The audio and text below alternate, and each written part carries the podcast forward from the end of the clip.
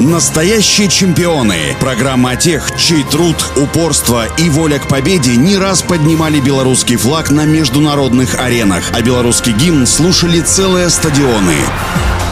Всем доброго дня, у микрофона Василий Данилов. Екатерина Карстен родилась в деревне Осечина Крупского района Минской области. В школу, где училась тогда еще Катя Ходатович, пришло письмо о наборе девушек в группу гребли. Рост и телосложение девушки произвели впечатление на тренеров. Поддавшись на уговоры Анатолия Квятковского, Екатерина выбрала греблю и не прогадала. С первой попытки покорить одиночку начинающей спортсменке не удалось, поэтому тренеры посадили ее в лодку-восьмерку. Но вскоре Екатерина вернулась в одиночный разряд. Уже спустя три года после начала занятий Екатерина Ходатович стала чемпионкой мира среди юниорок. Через год, в 1991 году, на взрослом чемпионате мира она завоевала бронзу в двойке парной. На 25-х летних Олимпийских играх в Барселоне Екатерина входила в состав экипажа лодки «четверки», который завоевал бронзовую медаль. На следующих летних Олимпийских играх, которые проходили в 96 году в Атланте, Екатерина Карстен выступала уже в одиночном разряде. В полуфинале белоруска попала в один заезд с главной фавориткой Олимпиады канадкой Силкин Лауман, бронзовым призером Барселоны 92-го и лидером сезона. Выбранная тактика помогла Карстен завоевать золотую медаль, которая стала первой наградой такого достоинства в суверенной Беларуси. Начиная с 1996-го белорусская спортсменка 16 лет не сходила с пьедестала на топ-турнирах самого высокого уровня чемпионатов мира и Олимпийских игр. Исключением стал лишь 1998